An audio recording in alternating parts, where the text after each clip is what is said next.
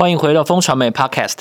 你现在收听的单元是热议华尔街，这是一个国际财经的快速胶囊。每个礼拜四带你了解这一周《华尔街日报》的要点新闻，帮你迅速补充营养，看懂世界财经大小事。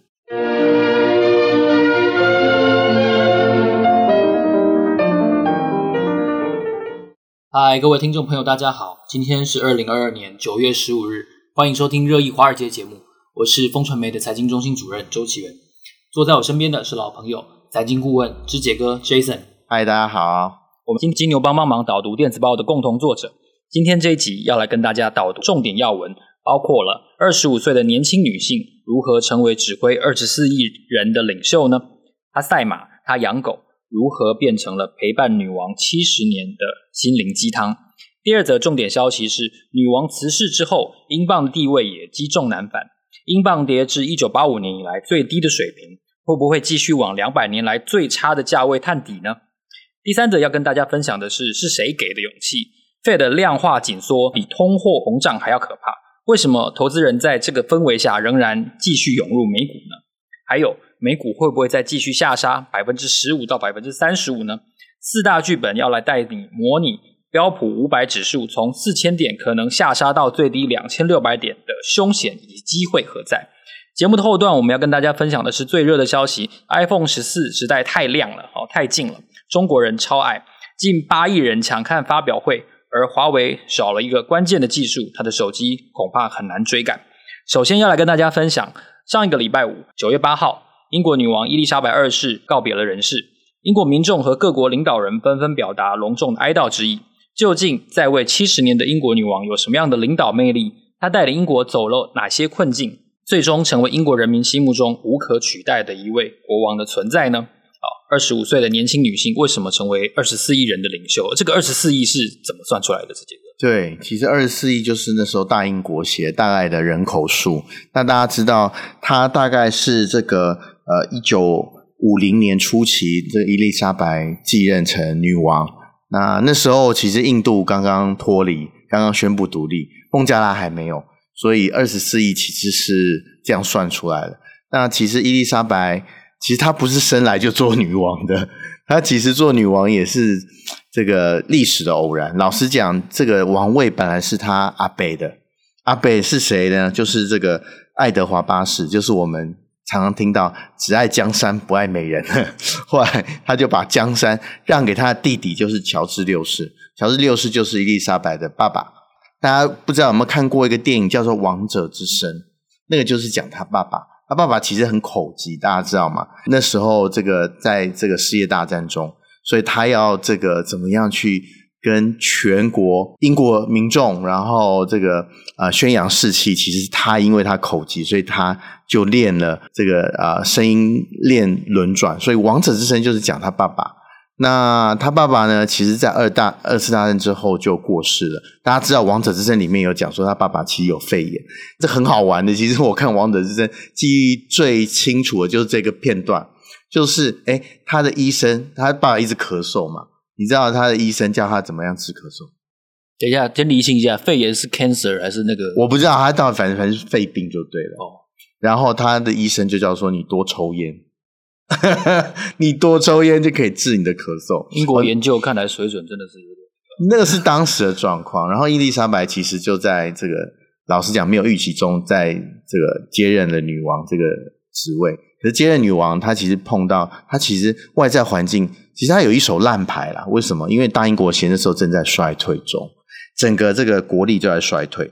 其实她的这个呃人生的路，其实跟我们一般人一样，其实还蛮坎坷的。比如说他九二年的时候，他女儿婚姻也失败啊。然后九七年大家都知道戴安娜她的儿子婚姻又失败，对，儿子婚姻又失败。然后二零二二年妈妈爸这个妹妹相继离世。然后大家知道二零二零年的时候，哈利王子。又这个背叛皇室哦，这个其实他跟我们的这个呃一般的人生其实剧本差不多，可是因为财富跟权力集中在他身上，所以他的戏剧性又比我们高非常多。特别是大英国协在他担任女皇的底下一直衰退哦，然后大英国协的这个啊、原本的这个属国呢一一退出，所以这个我相信在女皇里面这个。呃，心里面一定造成了蛮大的负担。所以这个这一篇呃，这个其实不是一篇文章哈，《华尔街日报》其实把它拍成影音，其实蛮好看，大家可以看一看这个影音，你也可以听到十四岁的伊丽莎白那时候还是王储而已，怎么样在二次大战期间，然后让这个提振英国的士气，其实那时候稚嫩的声音，其实还蛮有说服力跟感染力，比他爸爸应该好多了。是我们谈完了女王之后，来谈一下英镑哦。其实不止英镑的下跌哦，其实欧元也是在下跌。对，对美元来说，那它所谓两百年来的价位，有有有这么糟吗？英镑会有这么差吗？对，英镑其实呃最近真的蛮带赛的。就是说，我们不要讲两百年这么远哈，我们把它拉到这个十年前好了。大概大概呃十年前，十多年前，大概大家还可以看到六十块英镑兑一台币的这个价位。现在多少？三十六、三十七兑一台币。我觉得这个状况已经非常不好了。然后这几天呢，又掉到三十二、三十三。其实英镑哈，在随着这个英国国力下沉，然后英镑的价值确实在。在一直往下探底的。那一百年前，大家知道可以猜一下，那时候英英镑比多少美金？一百年前，一百年前，一九二，就是新台币还没出生的时候，旧台币的，嗯，哎，旧台币也没旧台币，反正就是那时候，大概一百年前，大概一次、二次大战中间，不知道，五块对，五块这个美元才能换英英镑，现在多少？现在大概一点一、一点二，所以你看这个英镑的其实掉的非常厉害。其实我们为什么这么看重这个货币的价值呢？其实货币的价值当然彰显就是你国力的兴盛啊跟衰落。那货币的贬值呢，其实代表是什么？你其实集体的这个呃薪资打折哦。如果较一年前呢，其实英镑因为最近一年衰得特别快，其实打了八折。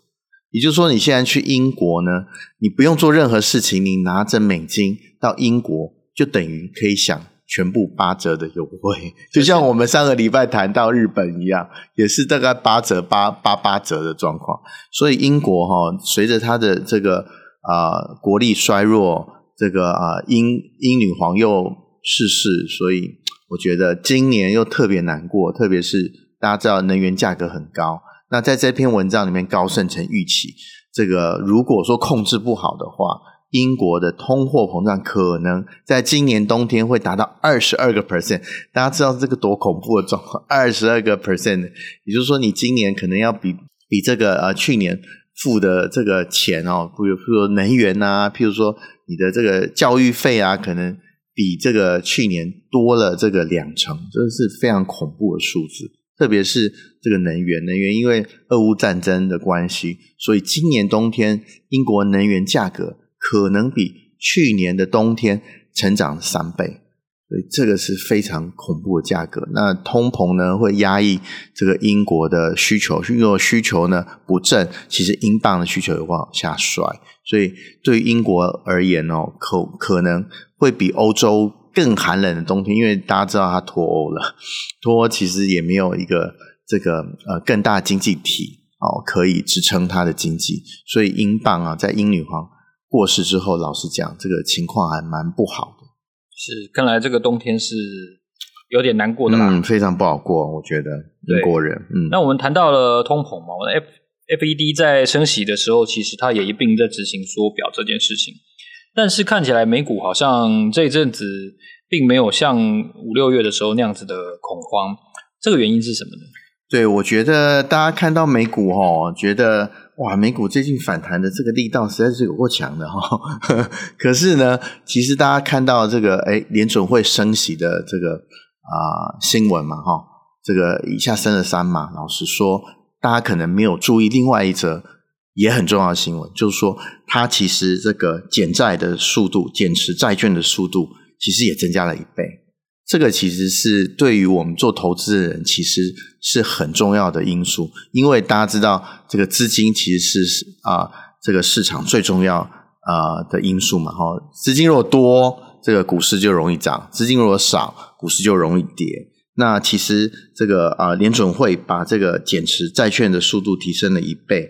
老实讲，它每个月会这个呃增加购买这个六百亿的美国公债，然后对于呃这个抵押贷款的金融商品呢，会增加这个呃额度到三百五十亿美金。老实讲，这个额度比之前多了一倍哈。看到这个啊，《华尔街日报》这篇文章，他有说，光是这个收缩资金的。这个程度呢，可能就会让美股掉了七个 percent。可是呢，我们现在看到美股的状况，老实讲是相反的，好像没有怎样啊，好像没有怎样啊。其实就是呃两个因素啦。我觉得最重要的因素，其实我们也一再提到，第一个因素就是，诶，它就业数字非常好，就业数字其实美国大家看到美国人这个还是我们上个礼拜有提到几个这个呃餐饮餐饮业啊，然后幼儿业啊，其实都。还是有非常多的缺工啦，哈，那就业人数非常好，哎，消费其实也不错哦。另外一个很重要的因素就是我们刚刚讲到美元呢，最近非常强势，所以新兴国家或其他欧洲的资金也许都会往美元靠。啊，你你如果手持英镑，这个它一直下跌，你当然一定会赶快转其他货币嘛。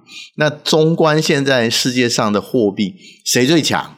就美国啊，所以老实讲，资金的这个动能，国外资金动能其实灌注到美国，让它好像我们看到这个减持国债，就是缩表这个力道呢，好像有一个某一个程度被抵消了。所以大家看到哇，怎么这个投资人这么勇敢啊？在这个这个资金水位这个大幅减缩的状况之下面，美国还美股还一直涨，我觉得因素是这样啊。不过我觉得这个啊、不知道好景能够持续多久。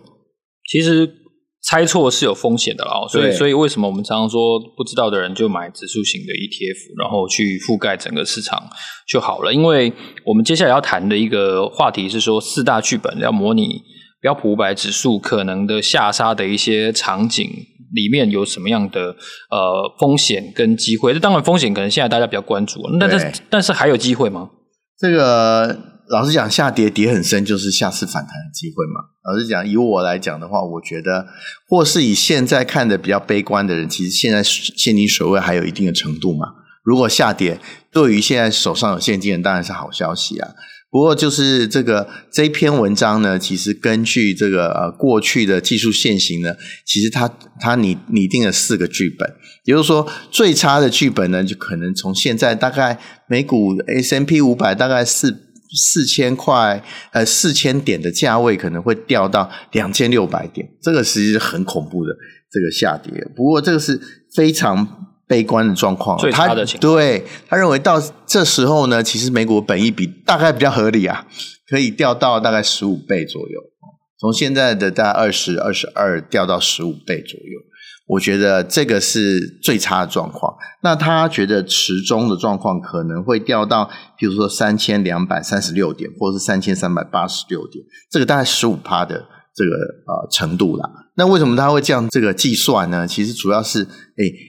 美国这个跟一很多这个世界上其他国家的股市，其实都得跌到疫情前的水准嘛，对不对？这个可是呢，美国其实还在疫情前的水准上面，他觉得没有道理啊。那如果说我们对比其他国家疫情前的水准，啊跌到疫情前的水准来看呢，其实美股应该跌到三三八六左右。啊，如果说跟其他国家一样，可是美股独强嘛，大家都知道。如果是这个水位的话，就会跌大概比现在四千点大概跌个十到十五趴左右。所以这个是呃，这个报告呢，《华尔街日报》的报道呢，其实把这个四这个剧本揣想了一下啊。如果大家认为美股没那么好呢，其实可以参考一下，诶，它这个四个剧本到底是怎么样子设定的哈？到二。六零零的时候，我们应该怎么做？或到三三八六的时候，应该怎么做？然后就 all in 啊？对啊，它有一个锦囊啊，all in 哦。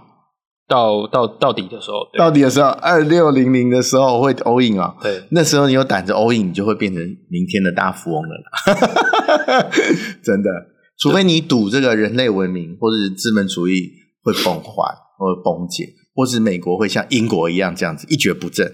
那这样子，二零六六点，如果说这个前提都不成立的话，也就是说，你觉得美国造强，你觉得资本主义会继续往前走，对，二六零零你就应该勇敢的往下买了哦。可是我我不觉得有多少人可以了。那时候大家非常的恐慌了，我就是还要有钱呢。所以大家要把这个剧本看一看啊，哈，然后在二六零零的时候就勇敢的把这剧本再拿出来看一下，然后给自己信心，说，哎，这个人气我取的时候到了，大家贪婪的时候到了，大家二六零零的时候也勇敢买进。不过很难啦，这个投资难就难在这里啦。对，也谢谢 Jason 哥的一个解释，关于美股的分析哦，就不管上档或者下档的，不敢说分析啦，就是说它是一个这个。美国专家的剧本哦，特别是偏熊市的专家的剧本，我觉得这个可以参考啦。像我应该会把这个文章印下来，如果真的到的时候哈，就把它拿出来看一下，实时情况是下次啊，你要进场的时候，在二六零零要进场的时候，你才会有勇气啦。对，然后我们今天其实要分析的一个话题，除了女王之外，当然最热的就是 iPhone 十四了。对，Jason 哥，你换的十四了吗？我没有，我是 Android 阵营的，很抱歉。虽然我有 iPad，可是我并没有 iPhone 十四。不过我看了 iPhone 十四，但安卓到底好在哪里啊？便宜啊，实用啊。像我们这种注重 CP 值的人，为什么要买 Apple？对不对？始终看不清楚这个道理是什么。不过也是也对了，，iPhone 十四 Pro 或是它的这个。这次发表会的东西，哎，确实让我有点心动，感觉跟十三好像没什么差别啊。想要回归 iPhone 的阵营，哦、真的 有一点心动。所以你以前用过？我以前用过啊。Okay 我其实，在 iPhone 三的时候，我就是用户了。但是换那个通讯录那些，不是很烦吗？这很烦啊。可是你，所以你要这个怎么样克服这些障碍？其实你就是要硬体要够好嘛。这次 iPhone 十四，其实大家如果看到它的这个销售预测的话，它其实很大胆的预估了这个第一波，预估了。九千万只，老实讲，在一片库存，大家听到之前都听到库存吧？这个小米说它库存，这个呃，三星说它库存非常严重，宏基就不用讲。宏基好像说什么血流成河。呃，对对对对对，可是人家还反向，哎，提高了预测，它从九九千万只提高了九千五百万只哦。这个 iPhone 十四是非常这个有野心的哦。不过呢，大家知道上一周发表了嘛？这周怎样？其实反应很好诶，以台湾状况来讲，五分钟就已经这个预购完毕嘞。呃，特别是越贵的这个三万块以上的这个 Pro Max 这个 Pro 系列，嗯、哇，第一个秒杀。哦，这个我觉得 iPhone 十四呢，其实呃里面其实推出了蛮多，虽然看起来是差不多，对啊，可是呢，第一个就为什么吸引我的？第一个就是它有卫星功能，老实讲，卫星很重要。这个大家知道，你到山上的时候没有这个呃通讯讯号，可是卫星就会变成你这个救命仙丹。我觉得在 Pro 上面已经把卫星做进去了，特别是 Starlink 在俄乌战争之后，大家知道卫星很重要了吧？所以 iPhone 十四的 Pro 把它做进去，我觉得非常非常棒。而且这一次呢，其实取消了低价的 SE 啊，而且把价格往上抬了一百块美金。可是呢，他还是这么大胆的。这个预估，老实讲，用 iPhone 的人确实不怕通膨。然后，巴菲特也说，其实你要怎么样证明你有这个市占率，你是全球第一，你就要证明你价格的护城河强不强。这个苹果敢反向提高，老实讲，它价格的护城河确实是很宽呐、啊。这个没有想象中，大家觉得，哎呀，其实 iPhone 十四跟十三差不多，觉得不会有这个新的购机潮出现。哎，其实。状况不是这样的。那老实讲，大家看到我们的瓶盖股，八月台湾的瓶盖股，从 TSMC 哦，台积电到联电，然后到广达到台达电，其实都在 iPhone 十四这个热销的状况下面。其实，哎，我们看到营收都往上走，股价其实也往上走。我觉得这个是跟台湾关联。老实讲，iPhone 十四是跟台湾关联。很重要很重要的这个电子产品嘛哦，像我这种人都想要哎，心动往 iPhone 十四的阵营靠拢。你看，哎，我从 iPhone 三开始用，到 iPhone 十四，表示它真的，比如说，特别是卫星，我觉得卫星，虽然我不是户外活动爱用者啦，不过谁知道呢？万一打仗了呢？卫星的电话其实就很好用。那我相信，这 iPhone 十四 Pro 用了卫星之后，我相信以后。我往乐观想，我们说安卓阵营一定也会有卫星，对啊，一定会有，一定会放到手机上面，因为 iPhone 呢总是在这个领这个潮流之前往前走。另外，我觉得很好玩的是，或是让人家眼睛一亮是这 Apple Watch。Apple Watch 呢，这一次呢推出了一个极限的这个手表，它定价哎其实也不高，其实只有两万五而已，以台币来看的话，然后哎它可以潜到四十四十公尺深的水，然后可以到这高山，然后你也可以戴手套也可以用，然后它的实体按键也多了一个，老实讲变得这个旋钮会比较大一点，我觉得哎这个也是蛮。蛮有吸引力的，那确实是这个 iPhone 系列，或是 iPhone 十四，随着 iPhone 十四这个系列推出之后，光是一个 AirPod，大家知道 AirPod 多了一条线，那条线多少？十三块美金，台湾丽丽做的。现在你要订那条线，可能要四到六周以后才会有那条线。虾皮卖十块，呃，虾皮卖十块，嗯，是什么？美金吗？没有没有台币台币台币涨涨都差不多啊，那做起来就跟 iPhone 不一样啊，就跟 Apple 做的不一样啊，所以光是那一条线你要等四到六周，所以在这个投资圈有一个惯例，就是说，哎，你要怎么看这个 iPhone 十四卖的好不好？其实呢，你看那些新闻拿准，大家都说卖的好啊，老这个老王卖瓜怎么会说瓜不甜呢？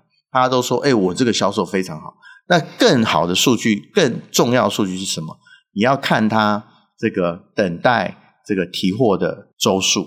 大家说，如果你预定之后，在四周以内你就可以拿到货，表示这一款 iPhone 卖得不好，很差，所以那时候就可能台湾的瓶盖股就会有卖压。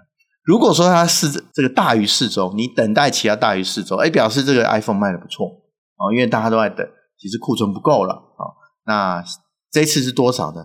老实讲，我看到的这个啊。呃电信业者的新闻，现在你要买 iPhone 十四 Pro 的话，可能要等到十月底，十月底就是六周了，也很快了啦。对啊，可是哎，已经超出我们刚刚讲的四周的这个关键期间哦，哦，所以表示 iPhone 十四，哎，确实，哎，我觉得库克真的估的蛮准。库克就是一个供应链的天才哦，他在这个二十一世纪来临之前就到 Apple 去了哦，所以他以前都管供应链。是管我们台湾的啦，哦，跟大陆的这些工厂的，所以我觉得它估量啊，其实有一定的准确度。所以看我们今天呢、我们录音的时候，我们看到其实瓶盖股其实涨势也蛮不错的。所以呃，如此状况来看，我觉得 iPhone 十四，哎，确实是可以带来一波啊，电子业在这非常不景气的寒冬。库存水位过高的这个恐惧之下，哎，带来一丝暖意哦。我觉得今年 iPhone 十四，特别是 Pro，大家还是可以期待的。哎，但是我们好像忘记华为了啊，华为哦，还有人记得华为吗？对，华为就是其实《华尔街日报》也有提到啦，华为其实就是什么是那个关键技术呢？刚刚齐宇有提到，就是五 G 晶片拿不到。哦，所以它只能做四 G 款，对，是这个意思。对，其实它就是五 G 晶片拿不到的。就是最麻烦的事情。那它的荣耀其实也从这个华为，它切割出去了，对，已经脱离了嘛。对啊。可是你会，你是美国政府，你会笨到说你不知道它是华为的吗？很难嘛。就是华为其实这个五 G 还是它的这个软肋了，拿不到的话就很难跟这个 Apple 竞争。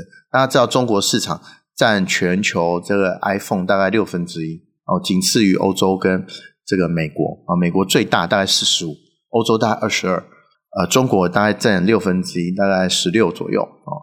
那所以中国市场，如果中国市场在对于 iPhone 十四反应也非常好，虽然这个大家中美贸易摩擦哈、科技摩擦这么严重，不过大家还是对 iPhone 很期待，在线上观观看这个 iPhone 十四发表会的人就超过。大概接近八亿啊，然后讲说这个 iPhone 涨价的新闻，其实就吸引了几亿的人这个观看。我觉得大家对 iPhone 还是蛮期待的。那以台湾、中国或者欧美市场反应来讲，iPhone 十四，哎，确实是有如库克预期，确实是换机潮还是如预期出现。我觉得这个对于台湾的科技股来说，当然是可以期待的了。那通常如果说你等待期超过四周的话，哎。在未来一个月啊，以历史的经验来讲，十呃，二零一九年或二零二零年的时候，都可以期待这个效应可以这个大概有一个月的寿命哦。那十九呃，二零一九年跟二零二零年其实那个效应还不错哦，那个效应维持了一个月啊，维持了二十 percent。的涨幅，所以不知道这一次大家看 iPhone 十四虽然不错，不过看我们的台湾的瓶盖股是不是能够呃这个 outperform 比这个二零二零年的表现和二零一九年表现还好，这个其实可以大家可以关注的。是，谢谢 Jason 哥完整的关于 iPhone 的解析，也谢谢大家的收听。你现在收听的是热议华尔街节目。本期节目呢，我们探讨了英国刚过世的女王伊丽莎白二世的生活，然后在女王身后呢，英镑会怎么样的发展？它两百年来的一个汇率是呈现呃一路向下的哦这样子的走势。还有呢，Fed 的量化紧缩之下，似乎投资人不太害怕，还是持续的涌入美股。那假设美股真的持续下杀了，还有哪四种？变化可能的剧本。最后，我们探讨的是，在预购一开放就快速被秒杀的 iPhone 十四，会有怎样的带动台湾资本市场的瓶盖股的一个发展？有哪些关键技术是华为至今被封杀无法掌握的？下周四的早上八点，我们会继续为你导读华尔街的重点要闻。最后呢，要跟大家工商一下，在纽约时间的九月二十一到二十二日，哦，在知名的投资财经平台 Market Watch。将举行 Best New Ideas in Money Festival，邀请了 Ray Dalio 等知名的投资权威哦，在线上可以与你直接交流讨论，而且呢，可以无限制次数的发表问题来跟呃现场的讲者做交流，分享未来的市场重点以及投资布局。只要你加入风传媒的 VVIP 会员，即可免费报名参加。活动详情呢，请参考本集节目的资讯栏连结。让我们下个礼拜见喽，谢谢，拜拜，拜拜。